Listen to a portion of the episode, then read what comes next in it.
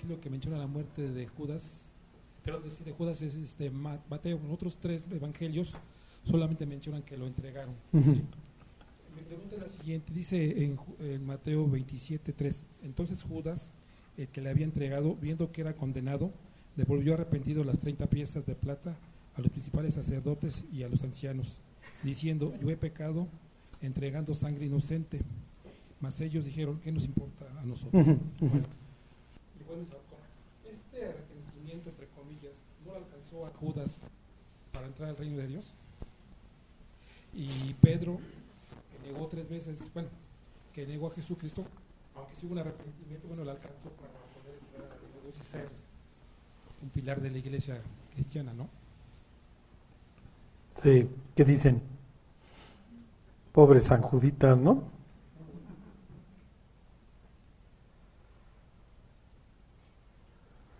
A ver, este, ¿qué es este?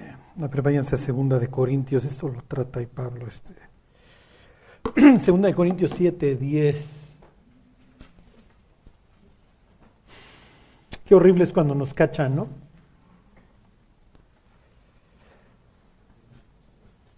Saben que efectivamente lo, que dice Mario, hay cosas que nosotros leemos luego en, los evangelios, en general en la Biblia, pero como, como, es un libro que se produjo en otra época y para otro auditorio, acuérdense, la Biblia está escrita para nosotros, pero no a nosotros. Nos perdemos de ciertas cosas. los rabinos decían que si secuestraban a tu papá y a tu maestro, tenías que rescatar a tu maestro, porque uno te trajo a la vida terrenal y el otro te llevó a la vida eterna. Traicionar al maestro, o sea, negar que lo conoces. Digo, todos estamos familiarizados a dos mil años con la traición de Pedro, pero para, para Pedro sabe que ya su carrera como, como discípulo de Jesús se acabó. Ya, no soy nadie. Negué a mi maestro. Al igual que el otro, ¿no? Les abro un paréntesis. La única persona en, los evangelios que confiesa delante de un religioso sus pecados se acaba suicidando. ¿Ok? Dice Santiago, confesaos vuestras ofensas unos a otros para que seáis sanados, pero no es para que me perdones, es porque vomitar es bueno, ¿sí? Tener alguien con quien hablar es bueno. Digo, hoy les voy a hablar de eso, porque no concebimos nuestra vida en soledad, o sea, nuestra vida gira alrededor de, personas, de lo que hacemos y de lo que nos hacen, de nuestra interacción. Ok, hay dos clases de arrepentimiento, cuando nos cachan y cuando realmente queremos cambiar. A Judas lo cacharon, por así decirlo. Pedro sí quiso cambiar. Pedro dijo, si me das otra oportunidad la tomo. Ajá, es lo que va a explicar aquí Pablo. Pablo digo, cuando lean la primera carta de los Corintios, este, una gritiza, ¿sí? O sea, una iglesia más, ¿cómo se Más pirada no, no podía haber. Y dice Pablo, miren, se los, Pablo le está hablando de su primera carta aquí en la segunda y les está diciendo, les está explicando el propósito de la primera. A ver, les leo desde el 8, dice, porque aunque aunque os contristé con la carta, no me pesa, aunque entonces lo lamenté, porque veo que aquella carta, aunque por algún tiempo os contristó, pues sí, o sea, no nos bajas de inútiles, de, fornicarios, de faroles, de presumidos, de, inútiles, de todo, ¿no? Incrédulos. Pero bueno, ya no abro más paréntesis. Casi que los regañó. y dice Pablo, versículo 9, ahora me gozo no porque hayáis sido contristados, sino porque fuisteis contristados para arrepentimiento, porque habéis sido contristados según Dios para que ninguna pérdida padecieses por nuestra parte. Entonces hay un, hay un arrepentimiento que Dios provoca y otro que, provo que provocan nuestras carnitas porque nos cacharon. No, no los quiero este, deprimir, pero piensen en algo que les daría pena que los cacharan. Si dijeran, bueno, pues ya me agarraron, ¿qué pensarían? Pues qué, feo que me agarraron. Y con esto, miren, yo no les quiero decir que salgan al metro a gritar sus iniquidades, Y como dice la Biblia, el que cubre la falta busca amistad. O sea, cuando le sepan algo a alguien,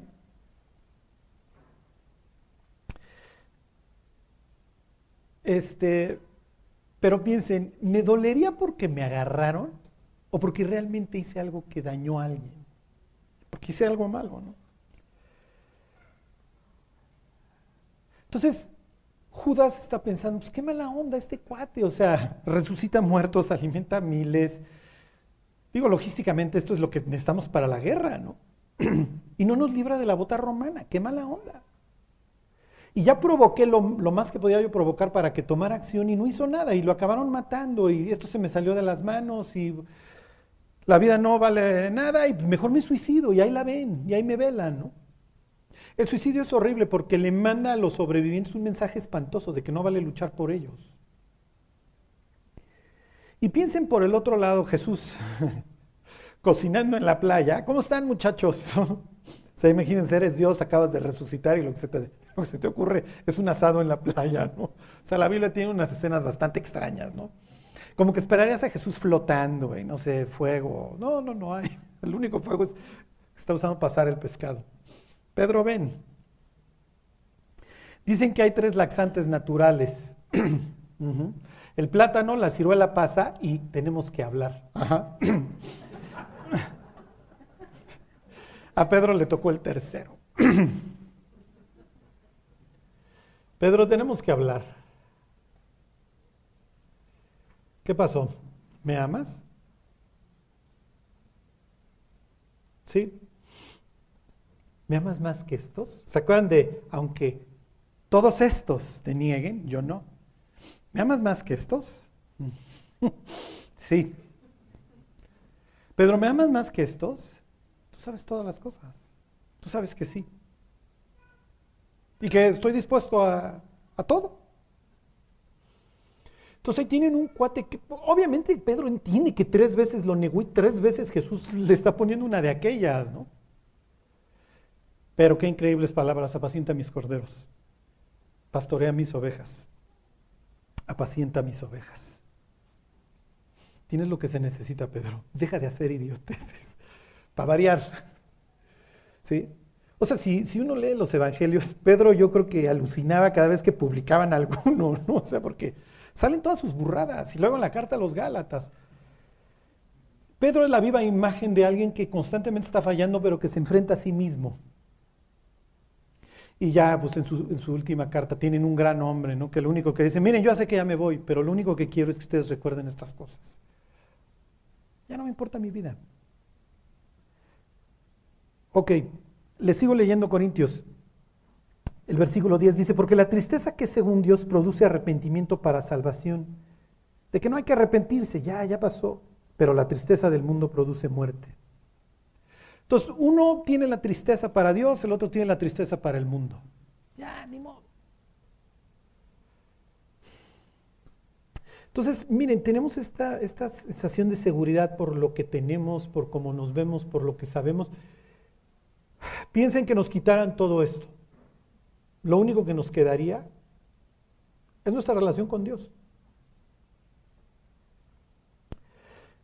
Entonces sí, no es lo mismo me arrepiento porque me cacharon que me arrepiento porque dañé, porque hice mal. Porque...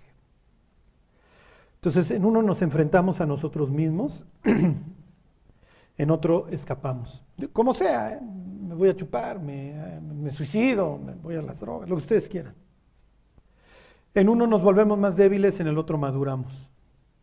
Y qué horrible es madurar. A todos nos duele. ¿eh?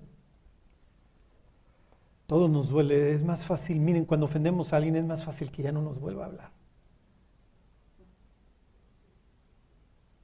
Ya, no tengo que salir a dar la cara. Cuando pues no, me ofendí, pues ya debería yo ir a poner la carota, ¿no? Y que sí, pues que me digan que soy un baboso, sí. Pero pues un baboso por lo menos que da la cara. Bueno, ¿alguien más quiere preguntar algo? Se deprimieron con esta. ¿No? Bueno. Ok, bueno, a ver, váyanse este. Váyanse Eclesiastés 3, un pasaje. famoso, ¿no? Cuando hay plática del noviazgo, pues, pues este es el bueno, ¿no?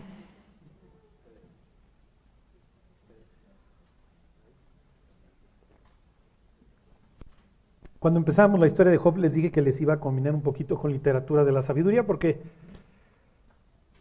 pues así como que le hizo falta al muerto salud, pues a Jacob le hizo falta fe y sabiduría. Pero bueno, Dios está trabajando en la vida de Jacob. ¿Se acuerdan de estas palabras del 28.15 de Génesis? No te dejaré hasta que haya hecho todo lo que me he propuesto en ti. Son problemas.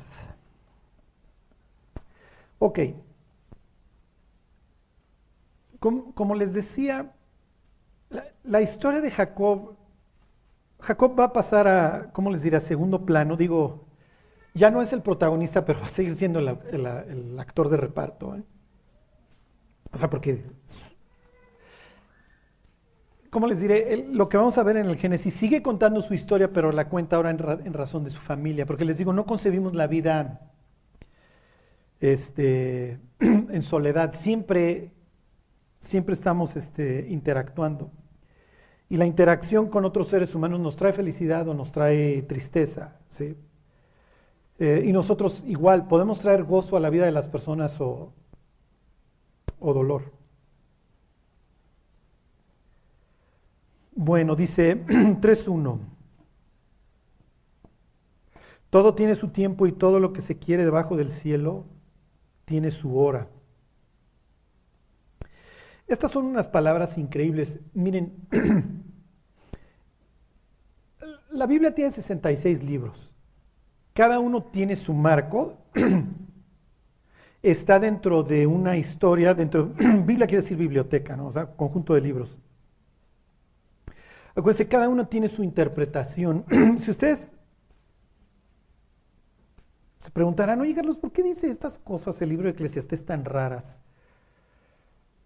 El libro de Eclesiastés, Juan Jueces habla de una sociedad en caos, entonces encuentras todas las barbaries que te esperarías. Zacarías habla de la remoción del pecado, por eso tienes todas esas expresiones de que la maldad se la mandan a Babilonia, le cambian de ropa al sacerdote, etcétera, etcétera. Eclesiastés habla de la vida debajo del cielo. No, no podemos concebir, ¿cómo les diré? no podemos concebir la Biblia sin este libro porque viviríamos atorados, no, no tendríamos margen de maniobra. Aquí tienen a un sabio diciéndole a su hijo, en pocas palabras, llévatela leve, mi cuate. La vida te va a aventar broncas, ¿sabes? Tírale a esto, pásala lo mejor posible. Goza de la vida con la mujer que amas, a variar. O sea, todos los días de tu vanidad que te son dados debajo del sol, debajo del cielo, porque esta es la parte de tu trabajo con que te afanas debajo del sol. O sea, si ya te ganaste una quincena, pues gástatela con tu esposa. Este, entonces tenemos todas estas expresiones en donde le están diciendo al joven, mira, cuate, llévatela relax. Llévatela relax, no seas demasiado justo, tampoco hagas mucho mal, mi cuate, ¿para qué acortas tu vida, no? ¿Para qué te destruyes? Fíjense, 3.2, tiempo de nacer y tiempo de morir. Nos queda claro, ¿no? Más adelante va a decir que el hombre no tiene potestad sobre el día de la muerte, pero bueno. Tiempo de plantar y tiempo de arrancar lo plantado. Hasta aquí pues, no hay ningún problema, ¿no? Pues, ya se Hay unos helechos ya chafitas, pues arráncalos, pon los nuevos. Tiempo de matar y tiempo de curar. Como que uno no esperaría estas cosas, ¿no? Acuérdense que Israel es una sociedad que tiene establecida la pena de muerte. Entonces, pues, el verdugo, oye, ¿por qué dice que tiempo de matar? Y el verdugo diría, pues me quedo desempleado, muchachos. Para mí casi diario, ¿no? Piensen en la defensa de tu casa, lo que ustedes quieran, ¿no? Tiempo de destruir y tiempo de edificar. Piensen en las cosas que ahí están guardadas en la casa y que hay que destruir. Los discos de Luis Mirrey para que dejen de chillar, este, no sé, cada uno sabe, ¿no? Fíjense, Dice, tiempo de llorar y tiempo de reír. Miren, yo, yo, yo, quisiera decirles que la vida va a estar increíble y que nunca vamos a llorar. No, así vamos a estar chillando. Es parte de. El problema es cuando no lo entendemos y pensamos que nuestra vida es, una porquería porque a veces estamos tristes, ¿no? O sea, que, el Instagram y el Facebook te diga que la gente no está triste, no quiere decir que sea verdad, ¿ok? Se acaban de tomar la foto y luego siguen chillando, ¿ok? Se limpian las lágrimas y vuelven a sonreír para la foto. Un día una señora que pues, tenía una vida hecha añicos, pues como la traemos todos, ¿no? Después de años y años de depresión, se vuelve cristiana, está, entonces todo es felicidad y todo es Biblia. Y, y entonces un día me dice, Carlos, ve nomás a mi marido, me quiere invitar a bailar salsa. Casi no se hablaba con el marido y cuando se hablaban eran puras groserías. Pero pues ahora la chava ya es buena onda, ya quiere al marido. Y el marido, el marido no era cristiano, pero la invita a bailar salsa. ¿Cómo ves a este incrédulo? Quiere invitarme a bailar salsa. Entonces abrí Eclesiastés y le dije, versículo 4, tiempo de llorar y tiempo de reír, tiempo de endechar y tiempo de bailar. Vete a bailar, vete a mover el bote con tu marido. hey, este es el tiempo de bailar para ti. Ajá. Lo que les quiero decir es que la, vida es bastante extraña debajo del cielo. Este no, es, este no es nuestro destino final, este es un sitio bastante, bastante agreste. Cuando nosotros entendemos que hay un tiempo para todo, nos volvemos sabios porque no vamos a estar arrebatando cosas eh, que no podemos agarrar en el momento. Piensen en David, o sea, David lo invitan de músico al palacio después de que lo ungen rey de Israel. Samuel lo unge y Samuel es un tipo famoso. ¿eh? O sea, si Samuel va a tu casa y, y vacía un cuerno de aceite sobre tu cabeza, es que algo importante acaba de pasar. Y David lo entiende. Y después lo llaman de músico. Bueno, pues empezamos de músico, ¿ok? Eventualmente, pues iré en el escalafón subiendo. Eventualmente seré el rey de Israel. Pero cuando sea el tiempo, antes y pobre David, porque no sabe lo que le espera, ¿no? O sea, los años que va a tener que sufrir antes de convertirse en el gran rey que fue. A ver, denle vuelta y vayan al, vayan al 8.1. Y miren, todo esto se lo estoy dando como introducción a, a lo que sigue, a lo que vamos a ver con el primogénito de Israel. Dice el 8.1, ¿quién como el sabio y, como, y quién como el que sabe la declaración de las cosas? La sabiduría del hombre ilumina su rostro y la tosquedad de su semblante se mudará. ¿Se acuerdan? En la sociedad antigua tenían que tener tres cosas cuando, conforme vas creciendo, que era pericia, fuerza y valor. Y conforme la persona iba creciendo se le añadían la sabiduría y el honor.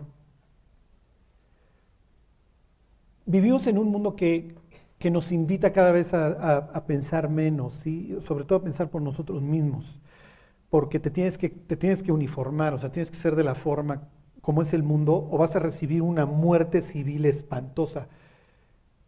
Pero ahí es donde tú tienes que evaluar qué me interesa más, la opinión que las personas tengan de mí o ser una persona sabia que entienda la declaración, que, es, que sepa qué es lo que realmente está pasando.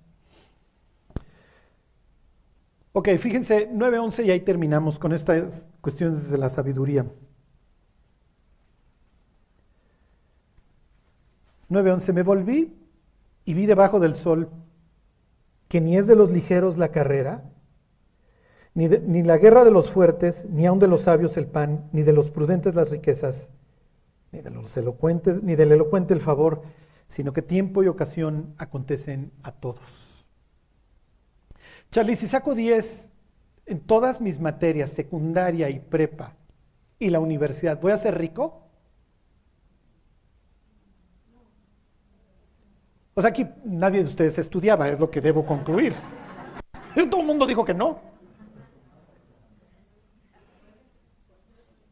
¿Puede ser?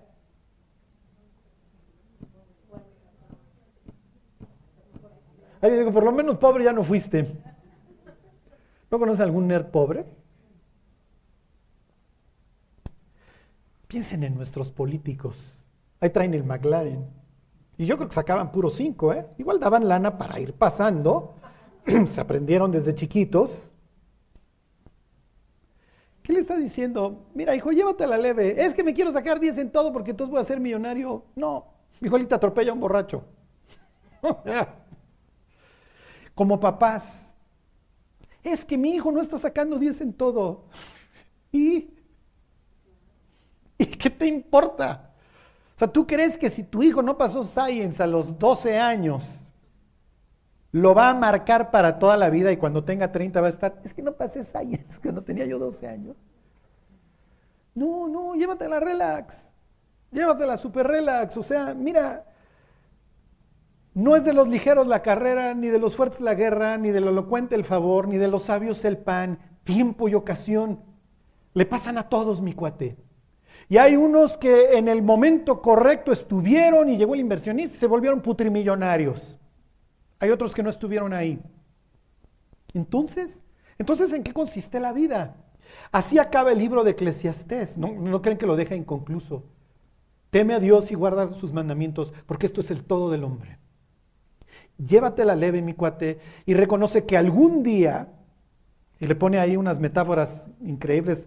La cadena se va a romper, o sea, llegarás a tu vejez si llegaste y Dios pesará toda obra de las personas. Y entonces ya entrarás a la gloria. Mientras, en esta vida, llévatela relax, mi cuate. No te claves.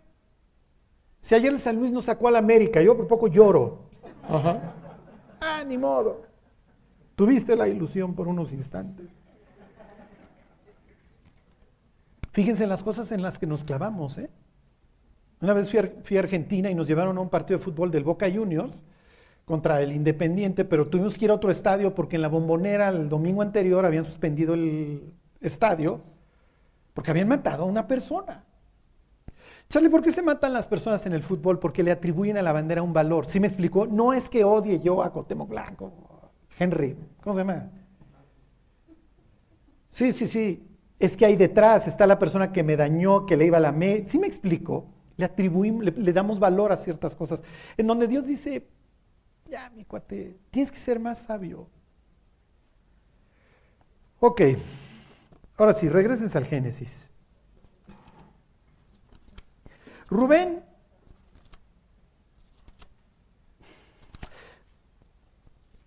Rubén es hasta cierto punto una víctima. Como dicen, este no le dieron el pecho, le dieron la espalda. ¿sí?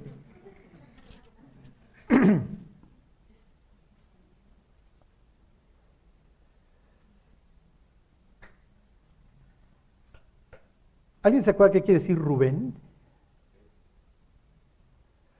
Lirot es el infinitivo de ver. Y Ben, ¿se acuerdan? ¿Se acuerdan de Benjamín? El hijo de mi diestra, ¿se acuerdan? Ven, ¿qué quiere decir?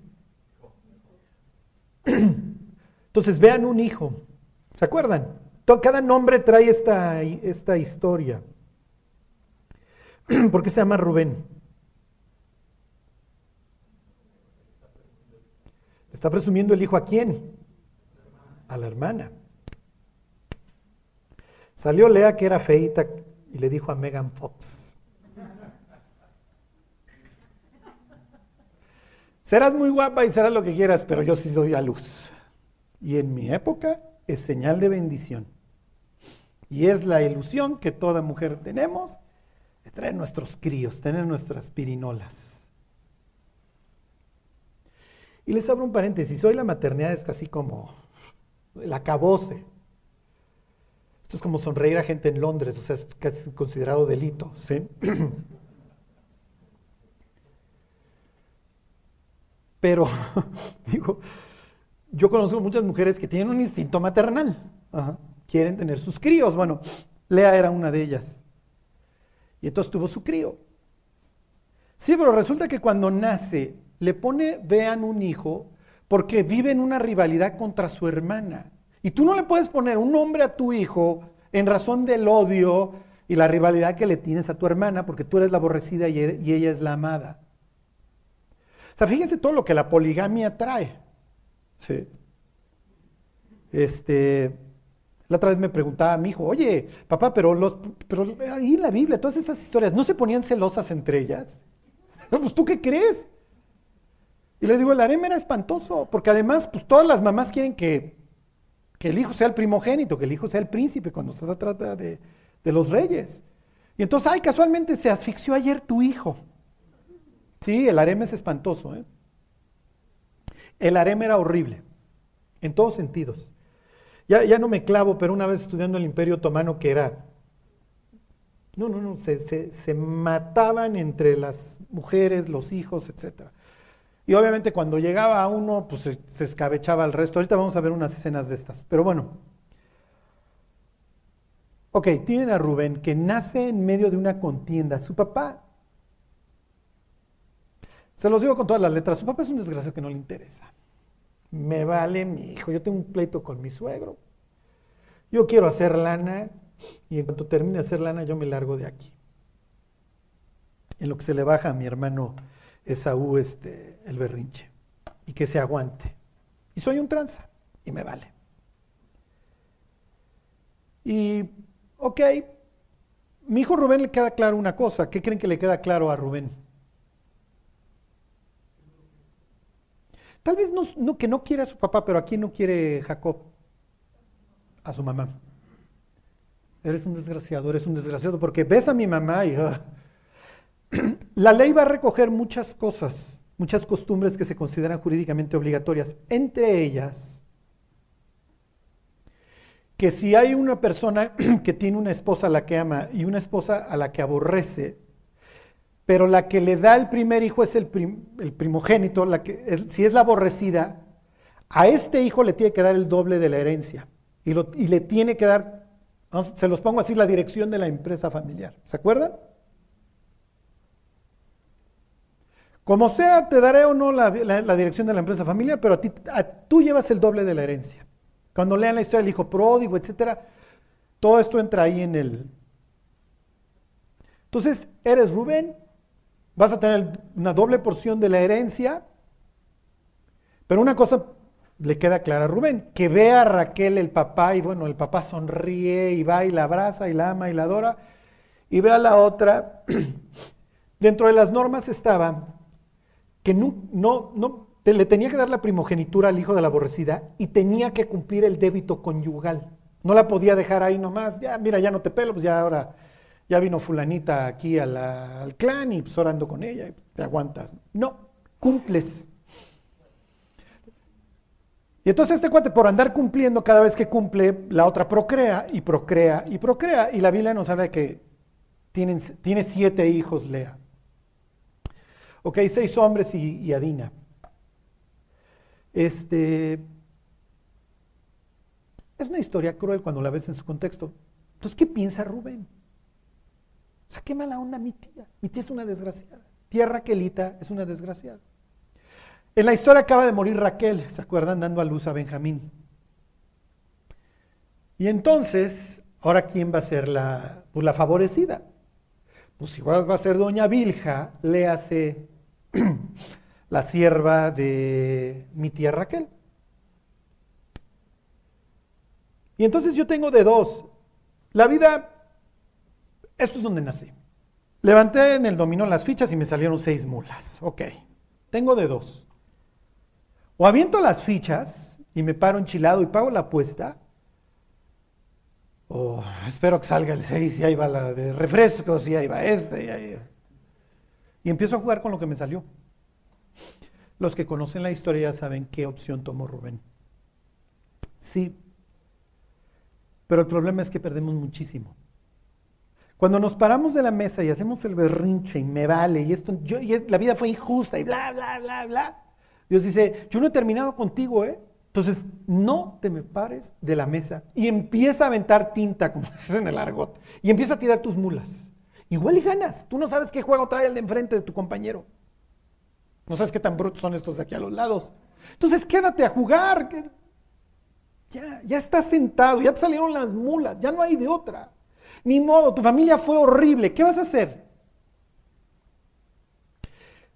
Y entonces estas historias de los villanos, a mí, miren, siempre me, gusta ser el abogado de los villanos, porque hay villanos en la Biblia a los que lo único que les hizo falta fue que viniera una voz sensata y les dijera, ya, cálmate, cuate. Piensen en Absalón. Absalón es caso igualito este. Le violan a la hermana. Este le menosprecian a la mamá en la literatura esta intertestamentaria, no me acuerdo si en jubileos, donde hablan de realmente un odio hacia, hacia Lea. Piensen en Absalón. Absalón le violaron a la hermana. El papá no hizo nada. El hermano es el primogénito, don Amnón. Va a ser el siguiente rey. Y nadie hace nada cuando me violaron a mi hermana.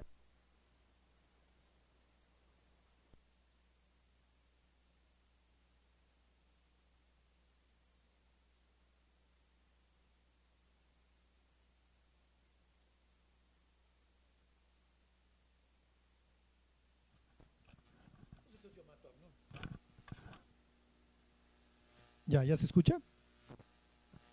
Entonces yo mato a Amnón. Mata a Amnón. Viene obviamente la tragedia, el cuate huye. Este exilio sí se escucha. Ya. Ok, ya mataste a Amnón. Ya, Absalón, ya cálmate. Eres el siguiente en orden al bat, mi cuate. Puedes ser el siguiente rey de Israel. Ya cálmate. Y ya saben cómo acaba Absalón. Absalón se convierte en uno de los peores villanos de la Biblia. Este tipo se convierte en uno de los peores villanos. Ahí están en Génesis.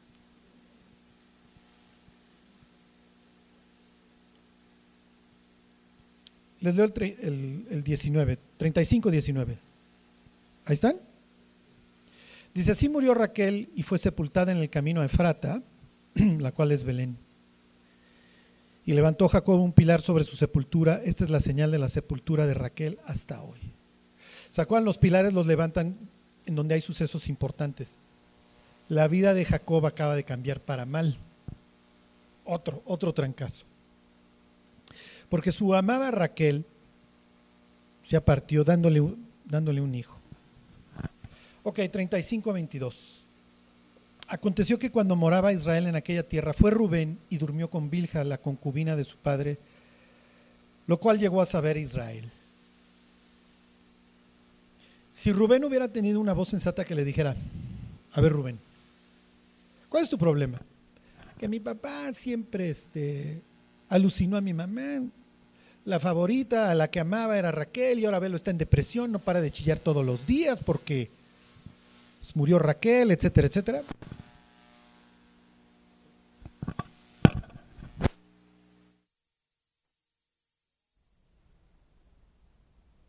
Y además tengo miedo de que pues ahora Vilja vaya a ser la, jefa, ¿no?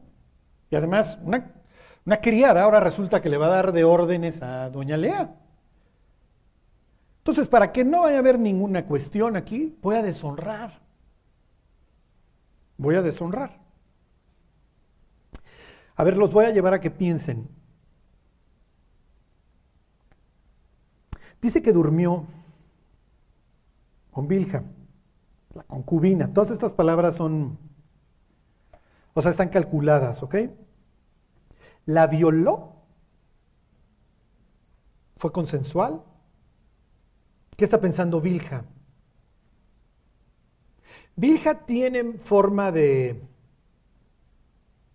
de negarse. Decirle, no, espérate, soy mujer de tu papá.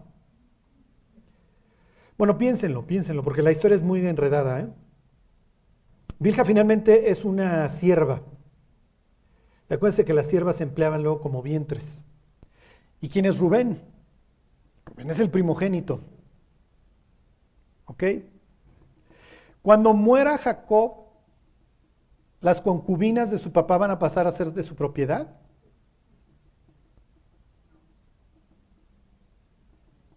No sé. Inciso D, no entiendo nada. Inciso E, suena interesante, continúa.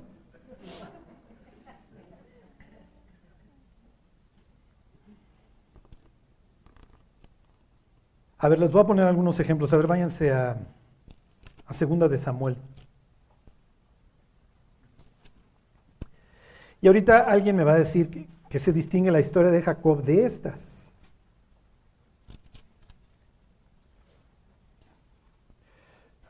A tiempo. Sí, sí, vamos a tiempo. Ok, 3, segunda de Samuel 3.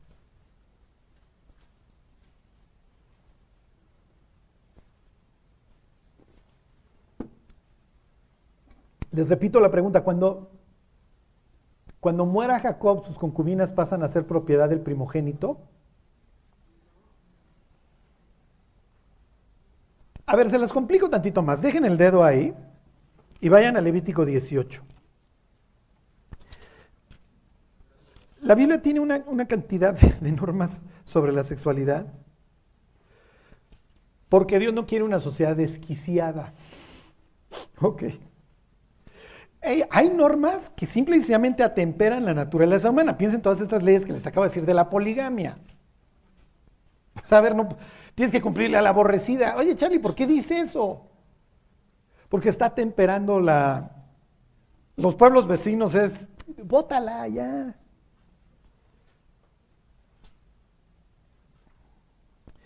Dieciocho, ocho. ¿Ahí están? La desnudez de la mujer de tu padre no descubrirás, es la desnudez de tu padre. Ok, ahora sí váyanse a, a segunda de Samuel 3. Esto es muy raro, ¿ok? La, la, la palabra que se utiliza ahí, la, la, desnudez de la mujer de tu padre es ish, Isha. Quiere decir simplemente mujer. Ish quiere decir hombre, varón. Isha quiere decir mujer. No, lo que, ¿Para qué me lo dice, Charlie? No dice ni concubina ni esposa. Y diríamos, donde el legislador no distingue, el intérprete no debe distinguir. Entonces, donde Dios no distinguió, el intérprete no, debe, no debería de distinguir. Ok, ahí está en este, 2 de Samuel 3. Dice, como había guerra entre la casa de Saúl y la de David, Aconteció que Abner se esforzaba por la casa de Saúl. Abner es el macho alfa, que uno de los tantos en la Biblia. El tipo es Juan sin miedo, y es un gran guerrero. Dice versículo 7, y había tenido Saúl una concubina que se llamaba Ritzpa, hija de Ajá. Y dijo Isboset a Abner, Isboset es hijo del rey de Saúl, que Saúl ya murió. ¿Por qué te has llegado a la concubina de mi padre? ¿Cuál es el rollo, Isboset? Además no se llamaba Isboset. Bush quiere decir vergüenza. Se llamaba Isbaal, Ish, hombre, Baal, señor. Y la Biblia le cambia el nombre a hombre de vergüenza. De ser hombre señor pasa a hombre de vergüenza, de ignominia, de humillación. Y así lo presenta la... Sería el beta. ¿Ok? Versículo 8. Y se enojó Abner en gran manera por las palabras de Isboset y dijo, ¿soy yo cabeza de perro que pertenezca a Judá?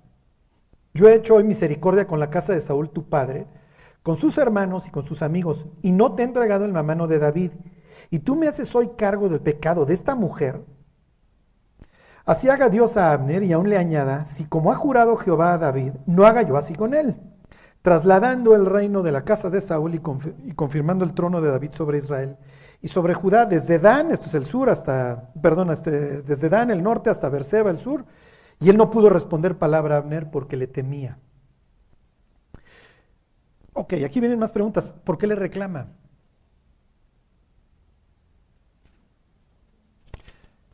Le reclama.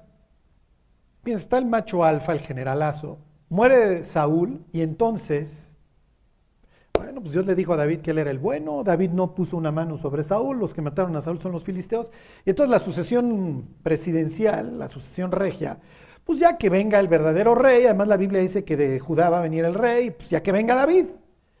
Sí, pero sucede que están las dos casas ahora que se disputan el reino, que es la casa de David y la casa de Saúl. Saúl ya murió, entonces el, el natural sería este tipo, Isboset. Isboset no tiene los pantalones para competir con David, pero tiene un tipo como Abner. Sí, pero Abner es un desgraciado que agarra la concubina del muerto. Pero la, la concubina propiedad de quién era?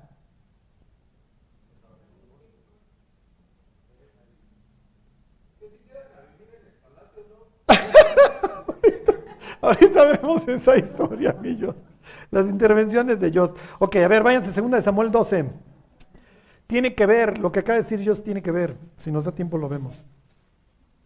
Que se quedaron a vivir en el palacio.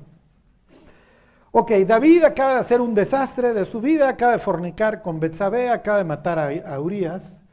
Dios lo enfrenta con la parábola de las ovejas. ¿Se acuerdan? Es ridículo que un rey le llame la historia de un abigeato. Pero bueno, esa es la idea. En el contexto es que es ridículo la historia que le plantean al rey. El rey no debería estar escuchando idioteces. Pero se toma una idiotez, una historia tan babosa para que a todos nosotros, ¡ay! Y Dios diciendo, no, o sea, neta, si matan a. Si se muere un hámster,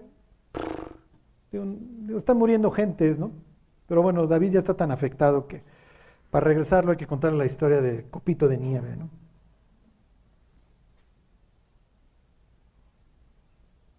Le dice Dios, 12.7, ahí están. Entonces dijo Natán a David, tú eres aquel hombre. Así ha dicho el Señor Dios de Israel. Yo te ungí por rey sobre Israel y te libré de la mano de Saúl y te di la casa de tu Señor. ¿Y qué? Ajá. El harem del rey se heredaba. El harén del rey se heredaba. ¿Lo heredaba quién? El siguiente rey. Este caso no plantea ningún conflicto legal porque no son, David no es hijo de Saúl. Entonces, heredé el harén, pues es mío.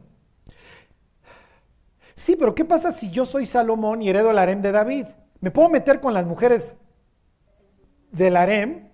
Estoy violando Levítico 18. Pues el legislador ya no distinguió.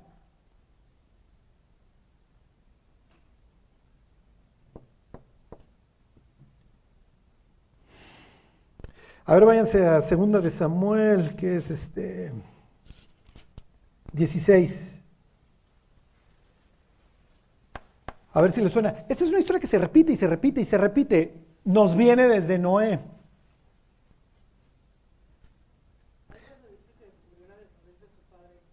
Exacto, es, la, es una forma de hablar.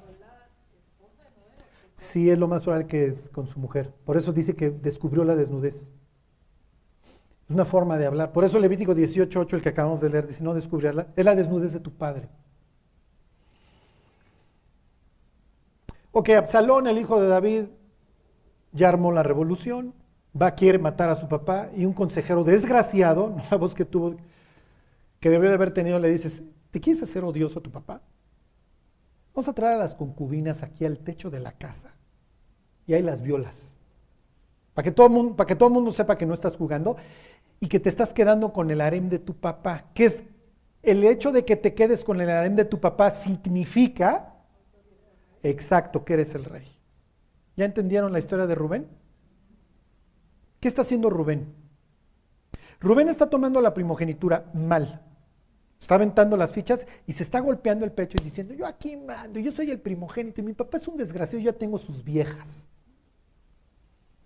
Y me vale. Es lo que está haciendo Absalón. Es lo que hizo el desgraciado de Abner. Porque Abner es un desgraciado que debió de haber respetado el harén del hijo. Y el hijo será un brutazo, lo que ustedes quieran. Pero Rispa es propiedad del hijo. El hijo la tiene que mantener. ¿Se puede meter con ella? Lo más probable es que no, porque estaría descubriendo la desnudez de su padre, aunque el padre ya murió. Entonces, miren, legalmente Lo único que quería que ustedes vieran con estos ejemplos es lo que está haciendo Rubén. Rubén se está convirtiendo en un villano, en un desgraciado. Ahora van a entender la historia del hijo pródigo. Cuando el pródigo va y le dice a su papá, dame la parte de los bienes que me corresponde, lo que le está diciendo es, ya dame mis cosas, ojalá estuvieras muerto, eres un desgraciado, no quiero saber nada de ti. No me quiero ni esperar a que te mueras. Fíjense, 16, este, 22. Entonces pusieron para Absalón una tienda sobre el terrado y se llegó Absalón a las concubinas de su padre ante los ojos de todo Israel. Está deshonrando al papá, está deshonrando a las concubinas y está tomando el reino por fuerza. Y él, dirían los gringos, está mandando un statement, si se entiende, está haciendo una declaración. A ver, vamos al último de estos ejemplos. Váyanse a Primera de Reyes, este.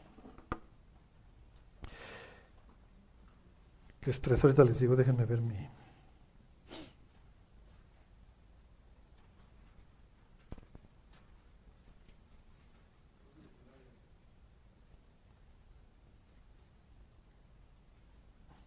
...2.17... hay un contendiente al reino... ...se llama Adonías... Adonías es un desgraciado también.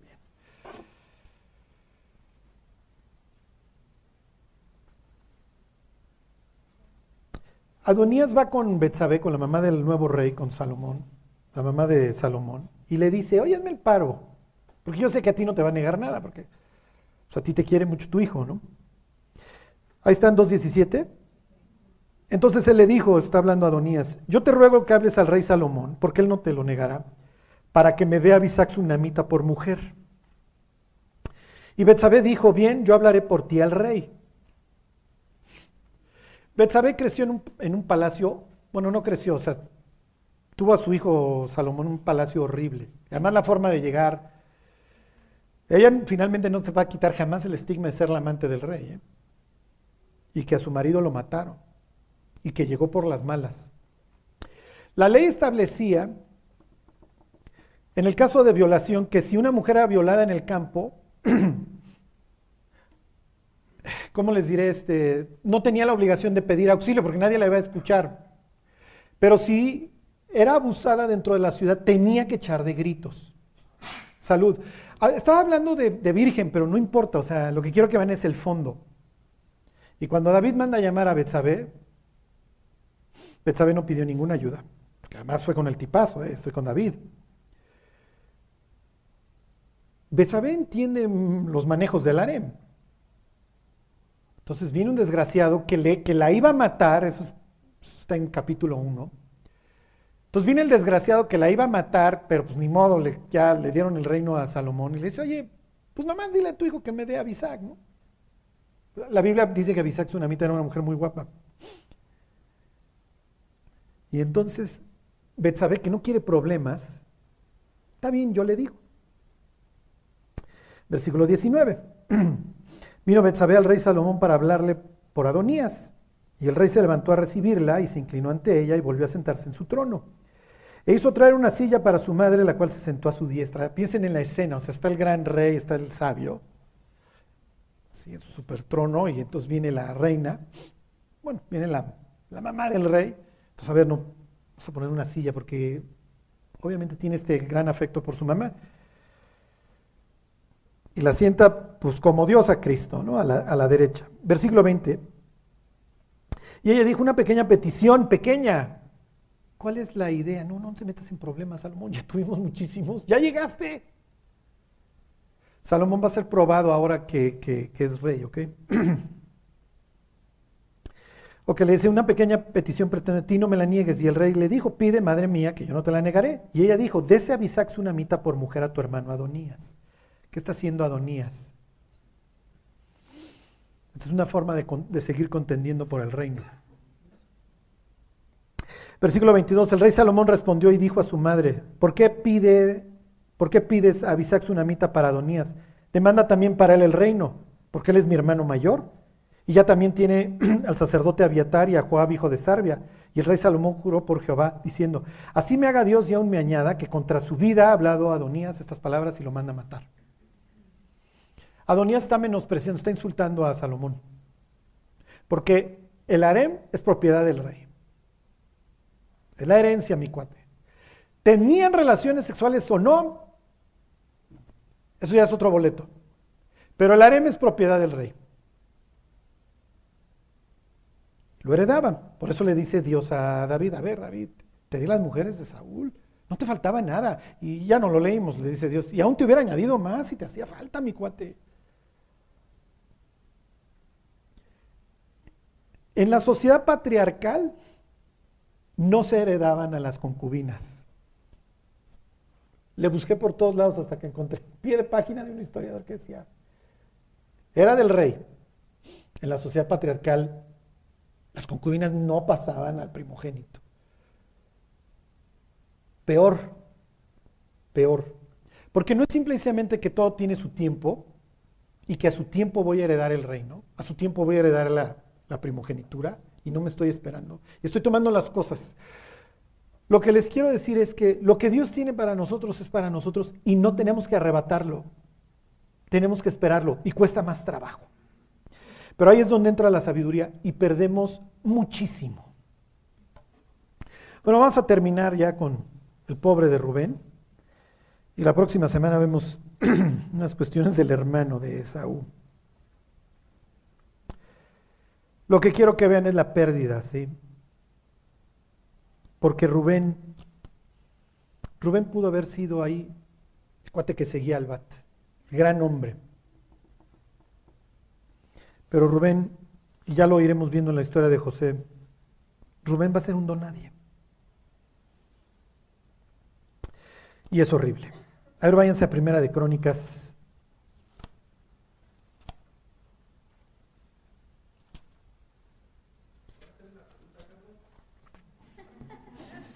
Hablando de laxantes naturales.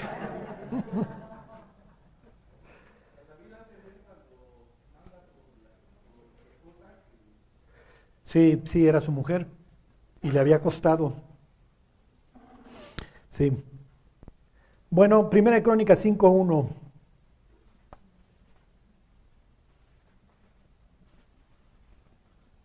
¿Se acuerdan?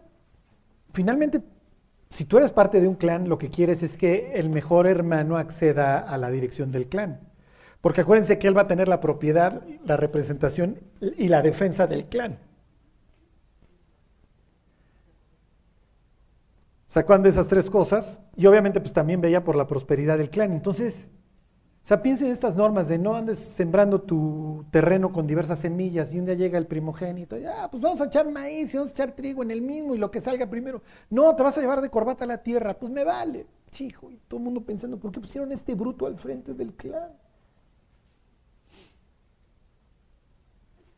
Piensen en los hermanos, cuando Rubén llegue al, a la grande, ¿Qué va a hacer? Este tipo violó a la, la concubina de nuestro papá. Este tipo está loco. ¿Nos va a hundir? Pues sí, sí los va a hundir. Rubén los va a hundir. Rubén es la viva imagen de alguien que tuvo así la oportunidad de ser algo grandísimo y a la basura. Le faltó la voz sensata que le dijera a Rubén, ya, todo tiene su tiempo, mi cuate. Y todo lo que se quiere debajo del cielo tiene su hora. Ya. Cálmate, mi cuate, hay tiempo de echar y hay tiempo de reír, hay tiempo de llorar, hay tiempo de bailar, hay tiempo para todo, pero ahorita no es tiempo de que vayas y violes a una mujer. No. Este es tiempo de que te asientes, te calmes, mi cuates, y asumas tu responsabilidad. Ok, ya está en 1 Crónica 5.1. Dice, los hijos de Rubén, está hablando de su linaje, primogénito de Israel, porque él era el primogénito, mas como violó el hecho de su padre, sus derechos de primogenitura fueron dados a los hijos de José. José, que es un gran cuate, va a acabar al frente del clan. Pues sí. Dice a los hijos de José, hijos de eh, hijo de Israel, y no fue contado por primogénito. Y luego ya aclara ahí el cronista, bien que Judá llegó a ser el mayor sobre sus hermanos y el príncipe de ellos. Mas el derecho de primogenitura fue de José. ese privilegio lo perdiste.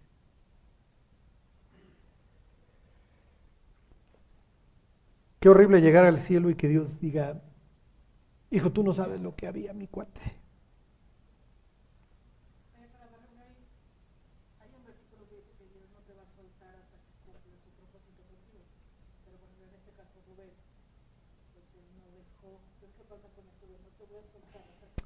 Sí, que ganó. Miren, Israel lucha con Dios y gana, este, este pierde. O sea, miren, Dios hace el compromiso, pero piensen de qué habla la Biblia, ¿no? Exilio y restauración. ¿eh? Y el exilio suele ser autoimpuesto. Es horrible.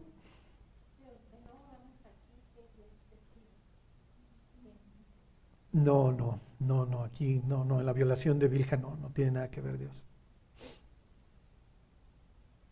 Sí, no.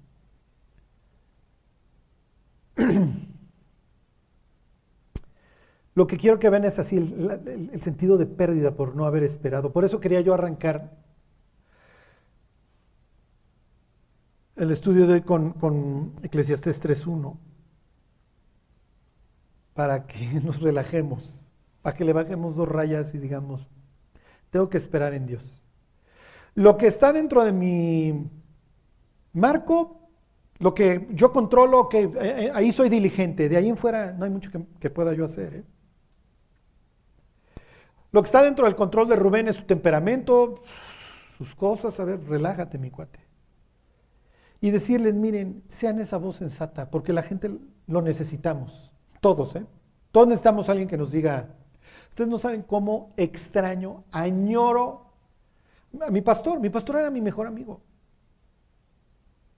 Y a veces voy caminando ahí en las calles y digo, desgraciado, voy a ir a patear tu,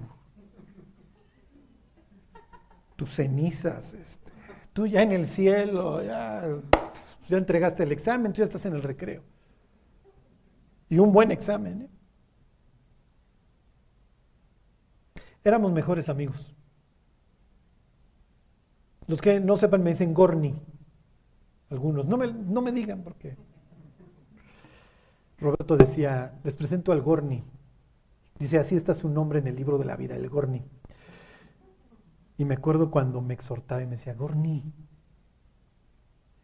Y entrecerraba los, los párpados. Y yo ya sabía que el laxante natural, tenemos que hablar. Uy. Pero siempre fue esa voz, relájate mi cuate, hay más tiempo que vida. Mi forma de predicar era, siempre fue extraña. Entonces cuando él me escuchaba era así como, qué cuate más loco, qué cuate más loco. No sé ni cómo controlarlo,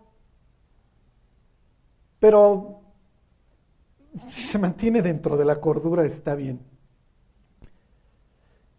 Necesitamos ser esas voces para otras personas. Relájate, no se va a acabar el planeta mañana mi Rubén, mi Absalón, hay muchos problemas en la vida y hay tiempo de chillar, ponte a chillar ahorita si quieres. Te sacas las lágrimas y le sigues. Porque vas a perder mucho. Si Rubén y Absalón hubieran tenido esa voz sensata, los dos hubieran sido reyes y lo más probable es que hubieran sido, bueno, uno el líder del clan y el otro un gran rey. Pero uno tuvo a desgraciados, uno tuvo a Itiofel y el otro tuvo a... Vayan ustedes a, saber a quién escuchó. Bueno, váyanse este, a... que es Génesis 49 y ahí terminamos.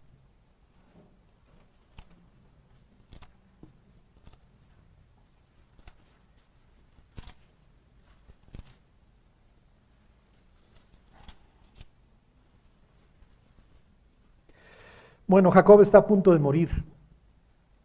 Ya llegaremos. Dice 49.1, ahí están. Dice, llamó Jacob a sus hijos y dijo, juntaos y os declararé lo, lo que os ha de contestar en los días venideros. Juntaos y oíd, hijos de Jacob, y escuchad a vuestro padre Israel. Rubén, tú eres mi primogénito, mi fortaleza y el principio de mi vigor. Principal en dignidad, principal en poder impetuoso como las aguas, no serás el principal. Por cuanto subiste al lecho de tu padre, entonces te envileciste subiendo a mi estrado. Qué duras palabras escuchar de un padre antes de morir. Eras agua desbordada, mi cuate. Comparen estas palabras, 49.4, con las del 8.1 de Eclesiastés que leímos hace rato. ¿Quién como el sabio? Y quién como, entiende la como el que entiende la declaración de las cosas. Uno es un bruto, se deja llevar, un baboso, un troglodita, y el otro, el otro entiende qué es lo que está sucediendo y actúa, y actúa con ese conocimiento. Entonces por eso dice Eclesiastes que se le quita el semblante, la tosquedad, y entonces se le ilumina el rostro. Un día le preguntan a un gran empresario cuando llega a la dirección de una compañía, le dice, le pregunta a un joven, ¿cómo le hizo para llegar aquí? Dice, experiencia. Dice, ¿cómo obtengo experiencia? Malas experiencias. Pero bueno, en los ancianos está la ciencia y en la larga edad la inteligencia, ¿se acuerdan? Qué lástima que este tipo fue así. Si le sirve de consuelo, ¿se acuerdan? Una de las puertas del cielo tiene su nombre, porque va a cambiar. Este cuate va a cambiar. Va a perder los privilegios, lo que ustedes quieran, pero va a cambiar. Cuando estemos en la eternidad y pasemos por la puerta de Rubén, ¿sabías que este tipo violó a la mujer de su papá? Ah, caray, de las cosas que se va enterando uno aquí en el cielo. Pues, leído la historia, estaba en la Biblia.